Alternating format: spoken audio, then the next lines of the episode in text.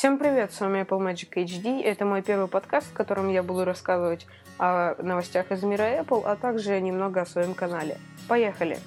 В этом выпуске подкаста я бы хотела рассказать, почему я вообще стал вести подкасты. А также хочу рассказать немного про будущее iOS 7.1, про LTE на новых iPad в России и немного про что-нибудь другое. Начнем же мы, конечно же, с того, почему я начал вести подкасты. Я решил, что было бы очень прикольно раз в неделю или, может быть, чаще, может быть, реже рассказывать то, что я не успел рассказать в своих видео в Твиттере или в своем блоге amhd.ru. Я думаю, много кому будет интересно послушать этот подкаст.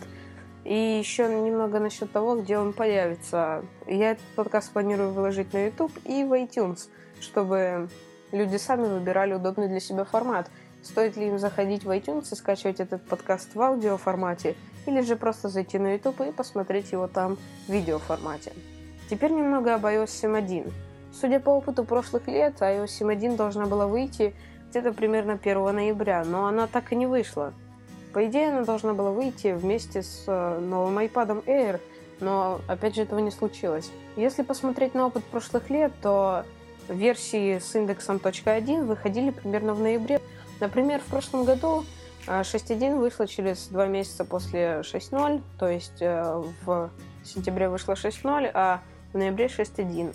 Вышла она в бета-версии, да, конечно, для разработчиков сначала. Ее нужно было хорошенько протестировать. Туда были добавлены новые функции для разработчиков, и это все должно было быть обкатано, прежде чем попадет в руки обычных пользователей.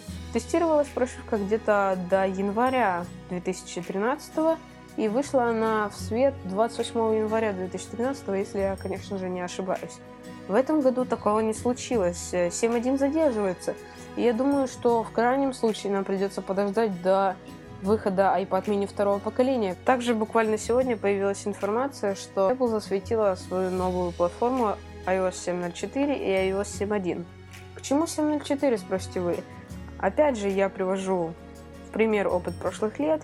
В прошлом году, например, вышел iOS 6.01, и после нее вышла iOS 6.1. В этом году, я думаю, произойдет то же самое, выйдет 7.04, а за ней 7.1 в бета-версии.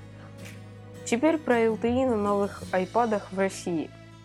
Странная получилась штука. На айфонах Apple ограничили LTE связь, а на iPad разрешили ее в полном объеме. Ну, как сказать, в полном объеме, то есть в Москве и не у всех операторов.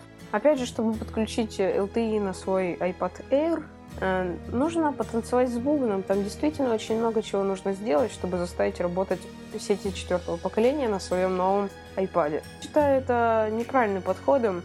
Тогда уж стоило разрешить и на айфонах сеть 4G, и пусть наши операторы сами бы разгребали проблемы, которые возникнут при подключении новых iPhone к 4G.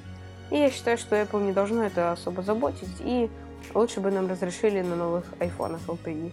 В принципе, новость, что на iPad Air LTE будет поддерживаться в России, меня, несомненно, обрадовала. Я думаю, что с Mini 2 произойдет та же ситуация. Почему бы и нет? Там такой же модуль 4G, те же диапазоны поддерживаются. И я очень надеюсь, что у меня будут финансы, чтобы приобрести iPad mini второго поколения.